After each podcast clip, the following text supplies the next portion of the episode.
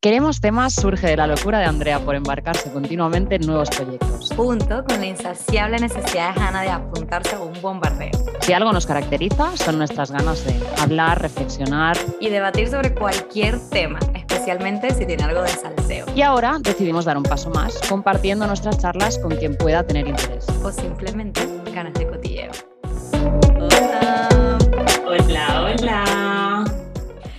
Bienvenidos un día más, pimponeros, pimponeras. Bienvenidos, bienvenidos y bienvenidas a Queremos Temas, un día más, con todavía ola de calor, pero menos intensa en Madrid, con mucha lluvia. ¿Está lloviendo? Sí, te dije que se me mojó toda la ropa. Ah, es verdad, es verdad. Perdón, es que a veces desconecto. eh, bueno, hoy, eh, ¿cuál fue el, el anterior episodio? El de Rollos de una noche. Rollos de una noche, venía tema calentito. Hoy vamos a bajarle un poco la, temperatura y vamos a meterle intensidad. Sí, exacto. El episodio de hoy que va sobre ir a terapia. es importante que nosotros no somos terapeutas, no somos psicólogas, no somos nada de esto, pero bueno, es más sobre nuestra experiencia en, en ir a terapia. Pero antes, la pimponera. Venga, Andrés, te toca pimponera. Ok, la pimponera de la semana. Yo sigo una cuenta de Instagram que se llama Feminist, ¿ok? Y un día hicieron un post sobre el uso de los pantalones. ¿Vale? Porque tú sabes que una vez cuando tú estás aquí en Madrid, yo te dije, a veces me pregunto si de aquí a 40 años, cuando volvamos a escuchar nuestro podcast, digamos, Dios mío, nos tendrían que haber cancelado. ¿Sabes? Porque el uso de pantalones, por muchísimo. claro, todo va a cambiar mucho y cosas que ya damos por sentado, como el uso de pantalones, por ejemplo, vino de una revolución. Eh, o por ejemplo, yo estoy segura que eh, el sujetador en el futuro ya va, también va a ser como un símbolo de opresión. Yo creo que algo va a haber con el sujetador en el futuro. Pero bueno, en este post eh, sobre, el, sobre el uso del pantalón, claro, antes las mujeres no usaban pantalón y eso significaba que, por ejemplo, ciertas actividades como montar caballo, caballo. ir en bici, o ya cuando empezaron a trabajar en las fábricas o lo que sea, pues podías tener accidentes, no era tan fácil, no, no, te, no te permitía tanta destreza. Entonces, en 1851, la primera mujer en empezar a utilizar eh, pantalones fue Elizabeth Smith Miller, ¿ok? Eh, los empezó a utilizar públicamente. Estos pantalones se llamaron luego los bloomers, ¿vale? Porque eran como, ¿sabes esta típica foto de como de pantalones turcos que son como apretados aquí como bombachos y luego un poco más, bueno, pues eran así, ¿vale? Y se llamaban los bloomers porque los popularizó, a pesar de que ella fue la primera en utilizarlos, una chica que se llama Amelia Bloomer, que era como la editora de una revista, ¿vale? Que empezó a publicar fotos de los bloomers ahí y tal. Pero ¿qué pasó? No era el momento para los bloomers y para que las chicas empezaran a utilizar pantalones, no tuvo muy buena acogida y se volvió rápidamente al vestido. Entonces, cuando en verdad sí se empezó a utilizar pantalones en la, en la Segunda Guerra Mundial, cuando los hombres tuvieron que ir a pelear ¿vale? en el frente de guerra y las mujeres tuvieron que quedar sustituyendo a sus maridos o a sus hermanos o lo que fuera en las fábricas, tuvieron que empezar a usar pantalones porque era más cómodo para, para ellas. Y luego ya entonces se empezó, sí, ya se empezó a normalizar el uso de pantalones en mujeres y luego diseñadoras como Coco Chanel eh, y luego Yves Saint Laurent también em, hicieron su parte en popularizar esta, en la normalización de la prenda. Yves Saint Laurent eh, es el que hizo como el traje de mujer que se llama Le Smoking. Mm. Y popularizó el traje para mujer. Bueno, pero claro, y todo esto viene relacionado con la frase de ¿quién lleva aquí los pantalones? Claro, porque era una frase que antes lo utilizaban más los hombres. solo los hombres. Claro. Ahora, y ahora, ahora quién los lleva, Andrea? Ahora, quién los, lleva? lleva? Nosotras y hasta aquí We do. Aquí, eh, bueno, la pimponera en verdad, eh, si quieren, em, la primera mujer que empezó a utilizar los pantalones, Elizabeth Smith Miller, también Amelia Bloomer, pero en general es sobre la revolución de empezar a utilizar pantalones en las mujeres. Me encanta. Y sí, estoy totalmente de acuerdo que de aquí a, no sé, X tiempo, cuando escuchemos el podcast, quizás incluso menos de 40 años, Andrea, diremos que estamos hablando, porque justo en nuestra charla previa ya estábamos diciendo que había cosas que opinábamos hace 10 años que a día de hoy no tienen nada que ver. Ya no eran relevantes, sí, pero está bien, cambia. Me preocuparía que siguiéramos teniendo las mismas opiniones que teníamos hace 5 o 10 años. Totalmente de acuerdo. Esto es evolución continua, cambio continuo y... Muy relacionado con el tema. Exactamente. Por eso justo es muy importante ir a terapia, ¿no, Andrea? ¿Tú has ido a terapia alguna vez? Yo he ido a terapia, sí. Yo fui a terapia pues unos seis meses más o menos, justo después, de entre medio de la pandemia, ese primer verano de 2020. Mm. Y mm, sí, fue gracioso mi, mi clic para ir a terapia porque yo siempre lo había tenido ahí como in the back of my mind, ¿no? Como siempre ahí como pensando algún día ir a terapia, algún día ir a terapia.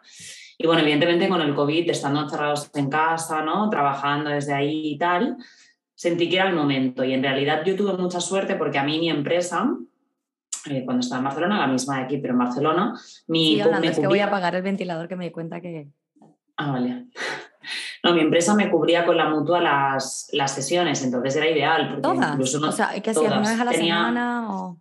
Tenía, creo que, pues no me acuerdo si eran 25 gratuitas y luego tenía que empezar a pagar, pero 25 ah, ya es un buen número. Entonces empecé así y después ya seguí, seguí yo por mi cuenta. La verdad que fue una muy buena forma de empezar. Una, una, vez a la semana empezaste? Una vez a la semana empecé, sí. Que es normalmente lo que yo creo que te recomiendan al principio, sobre todo para conocerte, establecer vínculo con la psicóloga. Y no, en realidad yo eh, realmente eso fue más el, decidirlo, aunque aparentemente todo estaba bien en ese momento y no tenía nada, ¿sabes? En teoría, no tenía nada en mi cabeza que yo quisiera sacar o no estaba pasando por ningún problema específico, dije, venga, voy a ir. Y luego vas y, claro, abres, abres la caja de Pandora, ¿no? Y ahí sale de todo. Sí. No, y la verdad que muy bien. Yo, mi experiencia fue muy positiva porque además yo, la gente me dice como, ¿cómo encontraste tu psicóloga? Y yo, la verdad, que fue, fui a lo fácil porque fui por cercanía, busqué en mi pueblo, en San Juan a ver dónde había psicólogas. O sea, con la mutua miraste la... Dentro, exactamente, qué centros tenían psicología y dentro de esos centros sí que vi un poco qué opciones tenía, hice un poco de, de review y cuando ya había una chica que más o menos por su descripción me cuadró, fui con ella. Y tengo que decir que en la primera sesión fue horrorosa bueno, Rosa, no, no, no salí nada contenta, no sentí, pues porque no conecté mucho con, con ella en la primera sesión. Fue como, ostras, esta chica va mucho a la teoría o mucho al método y yo me esperaba otra cosa totalmente diferente. Entonces me chocó un montón. Esperabas que te dijera qué tenías que hacer. Claro, eso es lo primero que llegas esperándote ya que te solucionen los problemas desde, desde que tú llegas, ¿no? Y luego yo esperaba ya como desde primeras que me hiciera como muchas más preguntas sobre mí y no, fue todo muy pausado. Ella, bueno, después explicaré un poco más, pero con el método que utilizaba pues era otro rollo y yo salí de ahí diciendo, ostras, no sé si esto es para mí. Entonces es importante no quedarse con la primera impresión de la primera sesión, ¿no? Cuéntame tú, Andrea, cómo fue tu primera vez haciendo pues terapia. Es que yo he ido, o sea, he tenido cuatro psicólogos. Bueno, tres, en verdad, pero es que la primera vez, todo el mundo que escucha este podcast sabes que yo tengo una relación un poco complicada con mi mamá. Entonces, yo fui a, psicólogo porque quería ver cómo podía mejorar esa, esa relación. Y cuando estaba yendo al psicólogo, en la sala de espera, eh, mi mamá estaba saliendo de la consulta de la misma psicóloga que yo iba a ver. Entonces, mm. ahí en San John de de hecho. Y cuando me quedé así, eh, y cuando entré, la psicóloga me dijo, mira, es que no te puedo tratar a ti, evidentemente, no, te puedo tratar a ti y a tu mamá. Entonces ese fue mi primer intento, eso fue cuando todavía vivía en Barcelona, creo que estaba en la carrera todavía. Y luego, eh, cuando en 2019, cuando me iba a ir a, a, California por proyecto, también tuve dos sesiones, que ahora que dices lo de que no nos tenemos que quedar con la primera, es totalmente así. Tuve dos sesiones con una psicóloga que me recomendó una amiga que la había utilizado, pero eh, no sé por qué, que ahora luego voy a hablar de cuando tenemos que elegir el psicólogo. Yo conozco mucha gente de Venezuela que dice que le, es mejor si tiene un psicólogo o una psicóloga de Venezuela, porque entiende un poco mejor como la idiosincrasia, ¿sabes? Y como todo el background que nosotros tenemos. Hay, hay, ciertas cosas que si no, un, un español... Si no compartes cultura, sí, sí, tienes razón, Andrea. Em, bueno, aunque tú eres bastante mix, pero evidentemente tus raíces. Claro, pero si siempre con un psicólogo empiezas hablando de tu pasado, ¿sabes? Como cómo eso te ha marcado. Hay ciertas cosas que es muy novelero y que a lo mejor alguien de España se queda como, ¿qué? No entiendo. No, entiendo, claro. Eh, luego estuve con otra que la, la, encontré por una, cuando ya me vine a vivir a Madrid, que la encontré por una, con esta, o sea, con esta anterior solo hice dos sesiones, no, no terminé de hacer clic y no, no seguí. Luego me dijeron una plataforma eh, que se llama Easy Hablamos, pero el sí con una P delante como de psicología. Y empecé también con una chica española, con ella estuve como eh, tres, cuatro meses, pero me dio la sensación que ella se focalizaba más en darme herramientas que no tanto en entender el porqué de las cosas. Okay. O sea, por ejemplo, yo le decía, no, es que estoy estresada por el trabajo, por ejemplo, ¿no? Y entonces ella me daba herramientas para desestresarme, para eh, calmar la ansiedad o lo que sea, y no iba como un poco a la raíz de por qué yo estoy sintiendo este estrés y cómo podemos resolverlo, ¿sabes? Y luego ya con la pandemia eh, dejé, de, dejé de ir y luego ya empecé con un venezolano y ese es con el que he estado un año, eh, sí, hasta hace nada que ya terminé. Bueno, luego hablamos de cuándo se termina la terapia. Em, y sí es verdad que, claro, eh, tengo como una, cuando tú dices que yo soy mitad venezolana, mitad española, ¿no? Tengo como una dualidad porque, claro, él me entendía muy bien toda la parte de mi pasado, pero luego la parte de ahora me daba la sensación que a veces era un poco complicado que él entendiera cosas que yo pensaba. Claro. Aquí es también importante, bueno, también esto yo lo tenía anotado como tu ejemplo, André, de, de darte cuenta Muchas veces elegimos a un terapeuta, nos sirve X tiempo y llega un punto en el que ya no puedes evolucionar más con ese psicólogo, con ese terapeuta. También es muy importante reconocer esos puntos, que a ti te pasó un poco, ¿no? Que tú llegaste a un punto que decías, bueno, creo que esta persona o bien es el terapeuta o bien es que tú ya tienes un trabajo hecho que dices, bueno, ahora mismo me toca caminar por mí sola o por mí solo y ver dónde me va llevando la vida. Entonces, puntualmente sí que en diferentes momentos de tu vida puedes recurrir a esa ayuda, ¿no? Pero también es muy importante, sobre todo, yo siempre lo digo, que es súper importante, uno, el estar abierto, ¿no? Y el tener ganas de abrirte en canal, aunque por muy difícil que sea, delante de ese extraño. Que es raro, la primera, la primera sesión así con un desconocido y tener que contarle todo. Raro, súper raro. O sea, es súper raro ese momento de mirar dentro de ti, de, abrirte, de, bueno, es, difícil, ¿eh? Mm. Y, después también, eh, yo siempre digo que no es solo el trabajo que tú haces en la sesión, que para mí lo más importante, yo salía de allí, André, cuestionándomelo todo. Yo es que me acuerdo claramente de un día que salí pensando, ¿pero quién soy? Te lo cuestionas tanto que dices, ¿esto me gusta porque me gusta a mí, a Hannah, o es que realmente me han dicho siempre que me gusta esto y por eso me gusta? Y ya no sabes nada de, o sea, sales como cuestionándote toda tu personalidad, toda tu persona y toda tu personalidad. Bueno, de hecho, esta pregunta fue una de las razones por las que yo empecé a a psicólogo, no esta última vez, sino la anterior. Porque yo pensaba cosas que yo decía, ¿esto es porque yo lo quiero de verdad? ¿O porque la sociedad en general me está llevando hacia la edad que tengo, el punto en el que estoy? Y entonces voy a exigirle a otra persona o a mis amigos o a mi pareja lo que sea, y en verdad no es lo que yo quiero y quería como alguien que me ayudara a contestar esa pregunta. Claro, súper guayes. Y luego también te, te, aportan muchas cosas nuevas. Por ejemplo, a mí eh, me enseñó un poco a empezar a meditar la, mi psicóloga. Ah. Ella, ella utilizaba el, el, método gestal, que al final está enfocado principalmente en lo que está pasando en el aquí, lo que está pasando ahora y lo que estás sintiendo ahora mismo, ¿no? como el, el momento actual. Y para eso siempre empezábamos las sesiones con una pequeña meditación guiada. Espérate, y... gestal no se, no se focaliza tanto en el pasado. No, pero ella combinaba. Es cierto que yo después acabé yendo hacia atrás y acabamos llegando a la infancia, que al final mucho de lo que nos pasa hoy en día viene de atrás. Muchas cosas somos conscientes y muchas otras no lo somos también, porque muchas veces no somos conscientes de recuerdos o de cosas que nos han marcado y están ahí y después salen ¿no? en esas sesiones. Qué difícil es conectar con ese, con esa niña interior ¿no? y, ver todo lo que tú habías vivido ahí. Pero sí, la verdad es, es, impresionante y, después, por ejemplo, a mí eso es un hábito que me quedó gracias a ella, el, tema de meditar. ¿sabes? Esto me gustó muchísimo porque es algo que no esperaba de, la, de ir a la terapia y es como un plus que me llevé. Hmm. Ahora que dices eso de, de ir al pasado, te lo preguntaba porque yo siento que mm, a mí me pasaba dos, bueno, con la mía una, pero que hay dos cosas que te pueden pasar con terapia, que es que te puedes quedar anclado al pasado, porque si estás todo el tiempo, o sea, es cierto que tenemos que entender nuestro pasado para entendernos qué es lo que nos está pasando ahora. Pero creo que hay mm. un riesgo, que es que, que, te puedes quedar todo el tiempo como justificando tus actos de ahora con todo lo, que, has vivido. Claro, y es mm. como que no, eso te ayuda a entenderte ahora y ahora qué vas a hacer para bueno, para encarar eso que ya, ya lo entendiste, ya sabes por qué pasó. Y a mí una cosa que me pasa y que también fue una de las razones por las cuales yo dije, ya no quiero seguir yendo a terapia, es que sobreanalizaba las cosas. me da una mm. sensación de que yo ya, eh, yo sabía que a mí me tocaba terapia, entonces yo a veces estaba como, bueno, ¿qué le voy a contar hoy? Y de hecho, una mm. vez él me regañó porque, bueno, me regañó, pero fue como que yo prácticamente lo usaba él para chismear.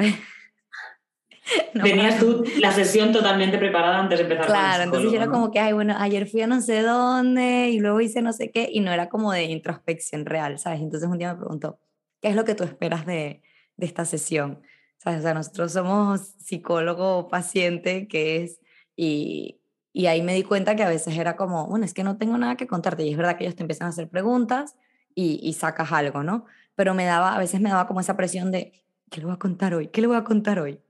Sí, es verdad que, que, pero a mí, por ejemplo, André, esos fueron los mejores días. Cuando ibas sin nada preparado y decías, no sé qué voy a contar, terminaron siendo los días que salí de ahí llorando, que salí de ahí cuestionándomelo todo y que salí de ahí diciendo, wow, tremendo trabajo y eso que venía yo aquí sin nada que contarte. Claro, o sea, tú sí sientes que te ayudó la terapia. Estuviste seis meses semanalmente, ¿no? Estuve semanalmente, sí, creo que un poco más, porque hubieron vacaciones, era verano, entonces hubieron ah, vacaciones de por medio y tal, y después ya me empecé a hacer cada dos semanas y luego ya terminamos haciendo una vez al mes y como que me dio el alta, entre comillas, me dijo, ya mira, Hanna, yo creo que están, creo que lo que venías a trabajar ya lo has conseguido y demás. Pero sí que es verdad también que yo creo que es muy importante el tema de no ver la terapia como algo reactivo, que sí que está muy bien que si en un momento de nuestra vida tenemos una necesidad, pues esto, mm estamos pasando por un momento pues que, nos supera por una situación que no tenemos las herramientas o que, o que realmente como tú, ¿no? que tienes una relación externa con tus padres, con tu pareja, con mm. tus amigos que quieres mejorar, pero que lo usemos también un poco de forma proactiva, ¿no? que ir a terapia sea, oye, pues ahora mismo, yo qué sé, me quiero reforzar este punto de mi personalidad. Voy a ir a terapia para ver cómo lo hago, ¿sabes? Que le, veamos, que le veamos también la connotación positiva de eso, ¿no? Y no siempre el ir a través de un problema o el simplemente, ostras, pues yo qué sé, me quiero conocer más a mí mismo y quiero, quiero entender cuáles son mis puntos fuertes, ¿no? Que también es una de las cosas que puedes ir y, trabajar. No sé, creo que, eso... te iba a decir justo eso de la terapia, en lo que me ayudó a mí, por ejemplo, fue entender un a entenderme más a mí misma y a, y a, saber qué es lo que realmente quiero. Que, sé, que eso obviamente cada, o sea, siempre, siempre va cambiando. ¿no? Entonces hoy estaba escuchando un, un, vídeo que es de los que voy a dar de recomendación al final y la chica decía, te tienes que preguntar, o sea, ¿cuándo fue la última vez que te miraste en el espejo y te preguntaste quién eres tú? Yo más que esa pregunta que es más complicada de responder, siempre me pregunto cómo estás donde quieres estar, eh, lo que mm. estás buscando es algo que quieres tú de verdad o, te están presionando externamente para buscarlo. Antes Correcto. ¿Quién soy yo? Es que es una pregunta muy difícil. Yo aquí tengo 10 razones. Bueno, porque no sé si tú tuviste como un punto de inflexión en el que tú dijiste, tengo que ir a terapia. No, ya te digo, o sea, en realidad quizás os había tenido antes, Em, sobre todo en momentos que, que, a lo mejor estaba pasando por un muy mal momento con mi pareja de ese momento o así, pero no en ese momento que empecé, no fue por nada. Sí que es cierto que con el COVID tuve un poco de ansiedad de estar encerrado, pues como todo el mm. mundo supongo, y le di muchas más vueltas a la cabeza y ese fue mi punto de inflexión, quizás el pensar mucho más eh, durante el encierro. ¿no? Mm. Que quizás sí que te cuestionas mucho más tu vida del momento, pero no, André, fue más fue más, esa, ese, ese, lo tengo pendiente, esa asignatura ah, pendiente que tengo tantas ganas de hacer, que quiero hacer, que no eso. ¿Tú sí tuviste un punto de presión? Sí, pero, em, pero más fue más de que eh, no, me están sobrepasando, como tú dices, me están, estoy sobreanalizando mucho las cosas, me están sobrepasando mis mm. pensamientos y ya necesito a alguien que me ayude a poner orden. A mí me em, parece que algo que tenemos que remarcar aquí antes es el tema de lo tabú que es todavía ir a terapia, ¿no? Ahora está muy de moda y últimamente pues ya vemos que está cambiando muchísimo todo esto, las redes sociales, todas las influencers impulsan muchísimo más el tema de ir a terapia y quizás se ha vuelto también un poco un eslogan, ¿no? Y es, un poco herramienta de marketing porque ya me he dado cuenta que algunas lo utilizan como para incluso... Para vender plataformas de terapia o algo así. No solo por eso, sino para incrementar seguidores por el hecho de decir, mira, estoy ah. yendo a terapia, mira lo humana que soy, ¿no? Pero bueno, no, no, no frivolicemos con un tema tan, tan importante como este y sobre todo no nos olvidemos que, que es una decisión súper valiente que aunque aún se juzga mucho a la persona que va al psicólogo, porque se sigue juzgando muchísimo en esta mm. sociedad, ¿no? Sobre todo a los hombres, André, que esto es algo que podemos comentar también, la diferencia, pero mm. al final el hecho de responsabilizarte de tu bienestar emocional, o sea, me mm. parece de valientes, no, lo siguiente, y al final el pedir ayuda no es una debilidad, es, es al contrario, es escuchar es escucharte a ti mismo, es escuchar tu voz interior y es decir, oye, ¿qué me está pasando? con el quiero, igual que, igual de importante es tu bienestar físico, como tu bienestar emocional y, espiritual. Claro que eso en algunos podcasts dicen, es verdad que cuando te duele, no sé, te sale un grano en la cara o lo que sea, vas al dermatólogo. Vas al médico. Claro, es lo mismo. Si te estás volviendo, si sabes, como loco contigo, con tus propios pensamientos y necesitas como que te den claridad o quieres mejorar o reforzar algún punto, como todo lo que tú decías, pues psicólogo. ¿Cuántas veces, Andrés, has escuchado tú las preguntas estas de, ah, no, pero yo no estoy tan loco como para ir al ah, psicólogo? sí, sí. O yo, yo, no, yo no creo en los psicólogos, yo esto me lo soluciono yo solito, mm. yo solita, ¿no? Mm. O, claro, yo no, estoy tan mal, no estoy tan mal como para ir al psicólogo, ¿no? Esto lo digo muchas veces, sí. Pero también hay que, o sea, luego ya tenemos, hablaremos de las ventajas y desventajas. El psicólogo es caro. O sea, yo sí tengo una amiga, solo conozco una amiga que fue por mutua, igual que tú, que le entraba por la mutua y que, bueno, ahora dos, que conectaron con el primer psicólogo que les dieron por la mutua. Y eso sí tienes mutua, porque si vas por seguridad social, es que no conozco a nadie que haya ido por seguridad social a psicólogo, la verdad. Mm. Y la mutua ya es algo que tú tienes que pagar mensualmente. A mí, por ejemplo, me costaba 40 eh, euros la, cada sesión, pero yo tuve una que fui que eran 60 euros cada sesión. Imagínate, si vas semanalmente, es un dineral, es un dineral. Eh, pero es que me estaba leyendo un, un, artículo y esto era algo que yo ya había comentado con, con, unas amigas. Estaba un día aquí con mis amigas y, mm, y estamos diciendo, y creo que contigo también le he dicho, como nosotras hemos hecho un trabajo como de introspección con nosotras mismas, que luego encontrar a alguien que haya hecho ese mismo trabajo es muy difícil, ¿no? Y entonces este, este artículo decía, eh, el último deal breaker o sea, como deal breaker es algo que no aceptas y va a hacer que la relación no, o, el dating no, vaya más allá. Cuando vas de cita, no ir a terapia. Y es que esto yo se le dije a unas amigas mías, yo digo, hoy en día conozco un hombre que nunca ha ido a terapia o que no lo necesitó, pero que está en contra de ir a terapia y va out. Claro. O sea, es un deal breaker. red flag. Red flag, un red flag. Pero también es verdad que el artículo decía que este red flag es elitista, porque no todo el mundo puede permitirse. Puede permitirse. Claro, ir a terapia. Pero, pero, pero, que de alguna manera tengan como una cierta curiosidad en su crecimiento personal, o sea, no se me leen libros, hay no Podcast de autoayuda. Claro, libros, estoy interesada en conocerme a mí mismo, ¿sabes? Cosas de ese estilo que no se queden ahí en la superficie. Qué importante es ¿eh? encontrar a gente eso, responsable emocionalmente y emocionalmente. bueno, te digo las 10, estaba leyendo otro artículo de las 10 como señales que te, que te, cuando tú estás diciendo no, que no fue una señal, que fue algo más como una tarea pendiente que tú tenías que hacer. Eh, aquí hay como 10 señales de, oye, necesitas ir a terapia, por si acaso, por si la gente dice, oye, no sé si ir a terapia o no, o esto lo puedo tratar yo mismo. ¿Okay? Eh, el primero es, tienes dificultades regulando tus emociones.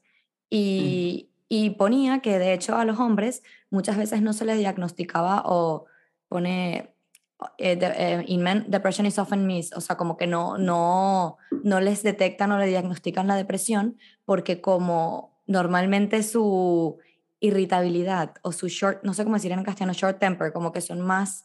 Sí, que son de mecha corta. Exacto, son de mecha corta se relaciona mucho con, con, con, características masculinas y entonces no se les detecta tan rápido la depresión porque dicen, no, es que él es, ¿sabes? Él, él es así, ¿vale? Entonces no... El típico esto, es que siempre ha sido así, ¿no? Siempre Qué rabia caer en ese error. Sí. Vale, esto, tienes dificultades para hablar tus emociones, ¿vale? Luego, eh, no, estás, no estás teniendo un buen rendimiento en el colegio o en el trabajo, en la universidad, también puede ser una señal de que necesitas ir a psicólogo. Em, tienes dificultad para coger el sueño, o como disrupciones en el apetito. También puede ser una señal de que algo está pasando. Eh, te cuesta construir o mantener relaciones, ya sean relaciones sentimentales, con los amigos, con tu familia en general. ¿vale? Ves que todo el tiempo te estás este. discutiendo con, con gente, sí. Este, eh, justo, paréntesis, justo creo que es súper importante porque damos muy por sentado que las relaciones humanas, sociales, son súper fáciles y no, o sea, todo, el, todo el mundo da por sentado que ser un ser social, ¿no? E incluso poder compartir tu vida con alguien, convivir con alguien, esto lo reflexionaba ayer con una amiga, es como algo súper habitual y nada que ver, porque en realidad es súper difícil. Hay mucha gente que tiene muchísimos problemas para establecer relaciones sanas o, o ya para relacionarse incluso con su entorno. Entonces, esto es muy buen punto. Sí, sí, sí. Vale, luego si has experimentado algún tipo de trauma, evidentemente. Eh, si, estás, si te das cuenta que ahora ya no disfrutas actividades que antes te gustaban. Em, estás, en inglés es you're grieving, sabes, como que estás afligido o tienes un poco de tristeza por, no sé, eh, alguna muerte, algún divorcio, cortaste una relación. Un duelo. Un duelo, exacto. Eh, luego, que tu mente, o sea, que estés notando que físicamente, lo que decíamos antes, estás ya sintiendo cosas, pero que te las provoca tu mente. No sabes que hay gente que, por ejemplo, tiene ansiedad y se le queda dormido un ojo o le tiene como eh, hormigueos por, por las manos. Las manos. sí, sí, ya sientes que hay cosas físicas que te están pasando y que a lo mejor te pueden venir por, por la mente. Luego, si quieres mejorarte a ti mismo, lo que tú decías, algún punto, pero no sabes por dónde empezar. Y la última es si estás utilizando sustancias o el sexo para afrontar alguna situación. Si tienes algún vicio, ¿no? Que claro, simplemente para evadirte de tu vida, de tu vida real. Muy bien. Exacto. Me gustaban mucho los consejos, la verdad. Bueno, entonces podemos hablar quizás, André, de cuáles son las ventajas y algunas desventajas de, de, ir a terapia, ¿no? Sí, ok. Yo tenía aquí mis... ¿Uno quieres empezar tú? Bueno, podemos ir haciendo una a una o seguro que tenemos algunas repetidas, pero yo, por ejemplo, para mí lo que más me sirvió ir a terapia es para proporcionarme en ese momento como una estabilidad y una paz mental, ¿no? Aparte de para conocerme a mí misma, como bien hemos dicho, ¿no? Fue como que en el momento me tranquilizaba muchísimo todos esos pensamientos que yo tenía ahí constantemente dentro de mí y que no sabía muy bien gestionar. Entonces esto me calmó muchísimo, me hizo mm, me ayudó mucho a ser una Jana, a apartar un poco a la Jana controladora, que esto después, esto fue solo un inicio, después ha ido avanzando mucho más. Eh, y a, bueno, y eso y a, tener esa paz mental, a empezar a tener esa paz mental. Eh, sí, bueno, y va relacionado, tienes una persona externa, imparcial, sabes que te da otro punto de vista, porque al final tienes amigos, tienes familiares y tal, pero siempre están, pueden estar un poco viciados.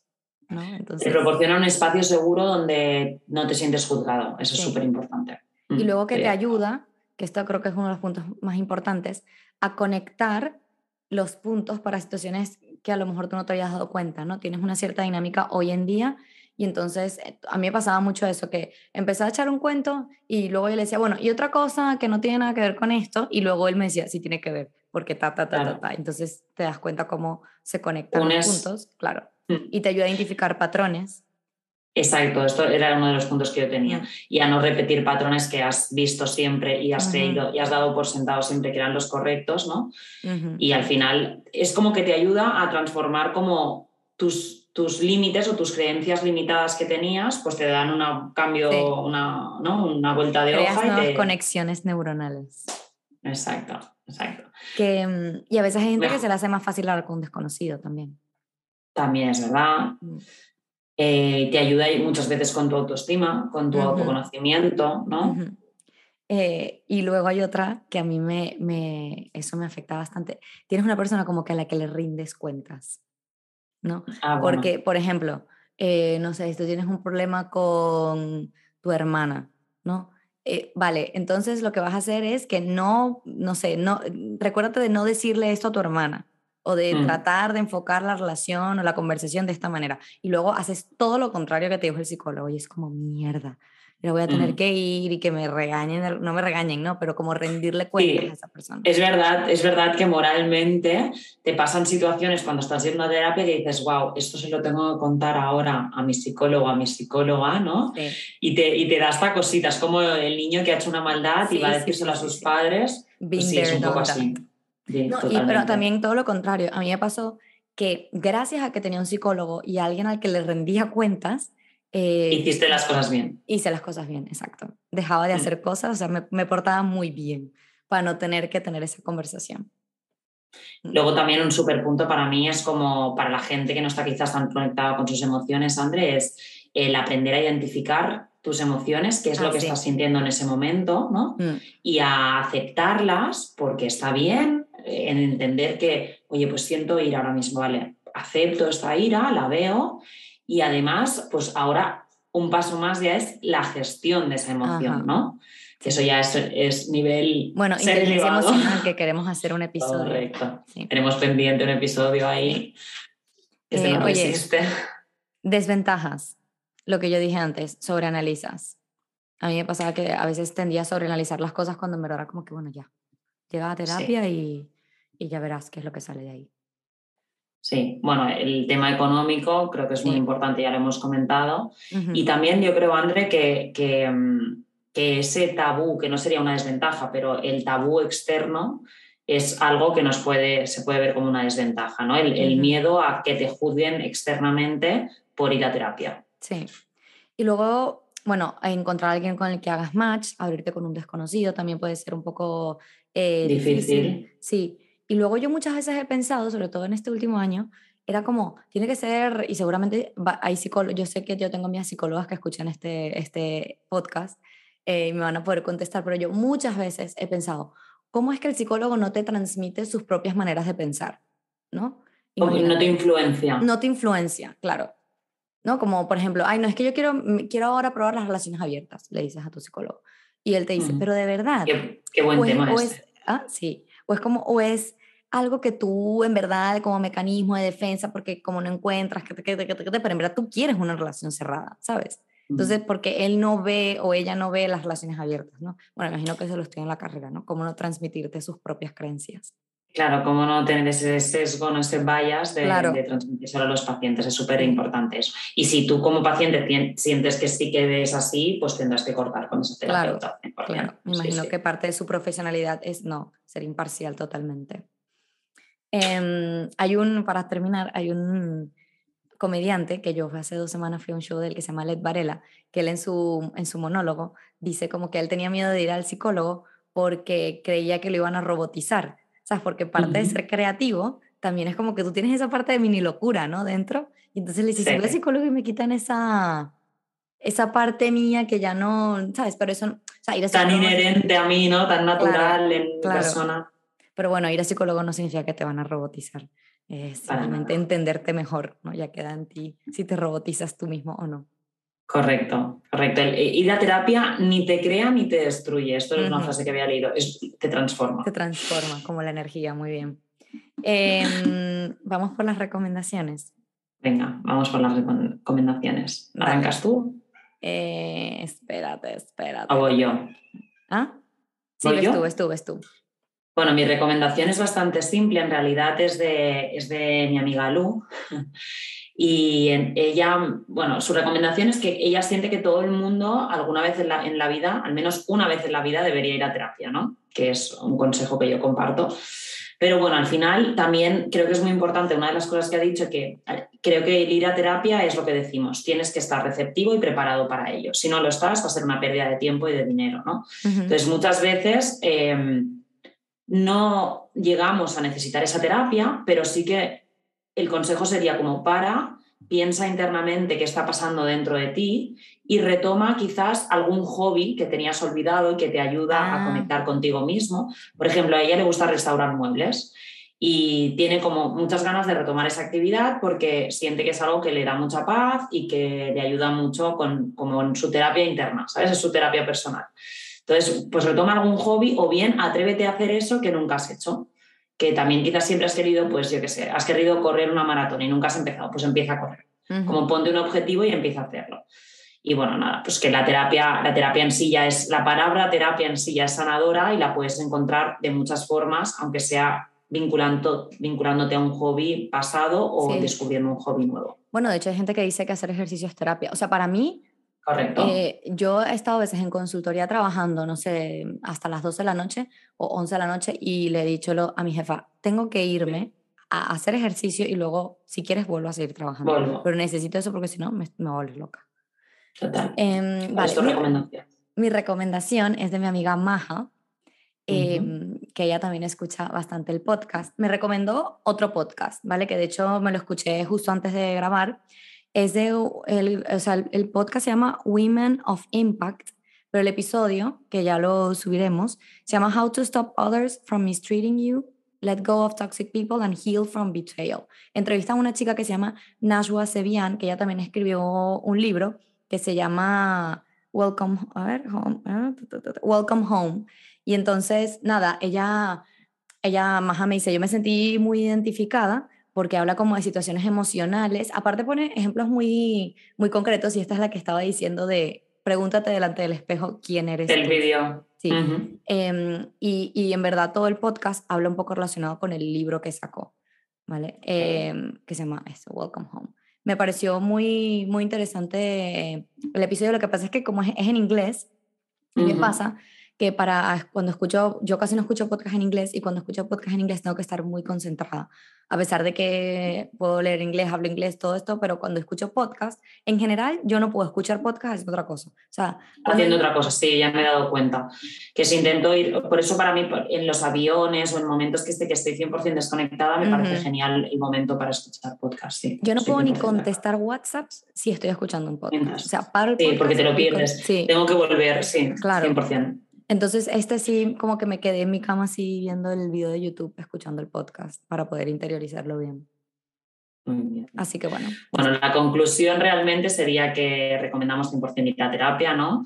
que, mm, bueno, en mi caso ha sido el mejor trabajo que he podido hacer para empezar a conocerme y para seguir creciendo después y estar estar súper a gusto en la piel de una es muy guay. Ujú. O sea, llegar a ese punto es muy, muy guay, ¿no? Que yo estoy ahora en un muy, muy buen momento vital, la verdad.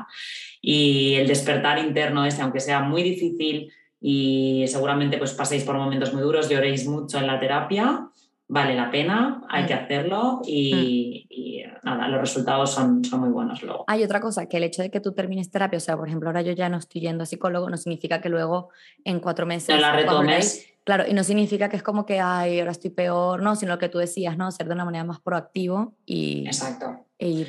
Y buscarlo en, hasta para decisiones vitales, ¿no, André? Sí. tengo que tomar esta decisión, Sí, tengo dudas, oye, pues Mm. además de comentarlo con mi entorno, voy a buscar a un profesional que, Sí. que me haga ver realmente Mm. dónde quiero tirar. esto yo lo he hecho, pero no con un psicólogo, sino un coach profesional que ya no es tanto terapia. Bueno, no sé si se puede clasificar como Bueno, terapia. es, es un tipo de terapia. Yo Sí, creo, yo, sí, yo lo he hecho un par de veces para cosas muy puntuales, como negociar mi salario. Me ponía nerviosa negociar mi salario, entonces fui a un coach profesional que me ayudara a, a- a abordar esta, esta conversación.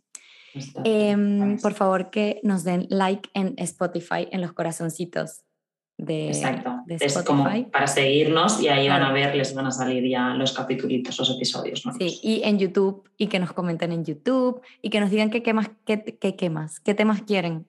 ¿Qué temas quieren? Exacto. Tenemos Sí. que hacer un poco más, hemos estado un poco dormidas con el Instagram, hay que retomarlo ahí y, y que nos den muchos temas, que nos propongan temas de qué queréis que Sí, hablemos, sí. timponeros, timponeras. Y bueno, que pasen muy buenas vacaciones. Eh, nos vemos Exacto. pronto. Chao, bye. Chaito, gracias por escucharnos.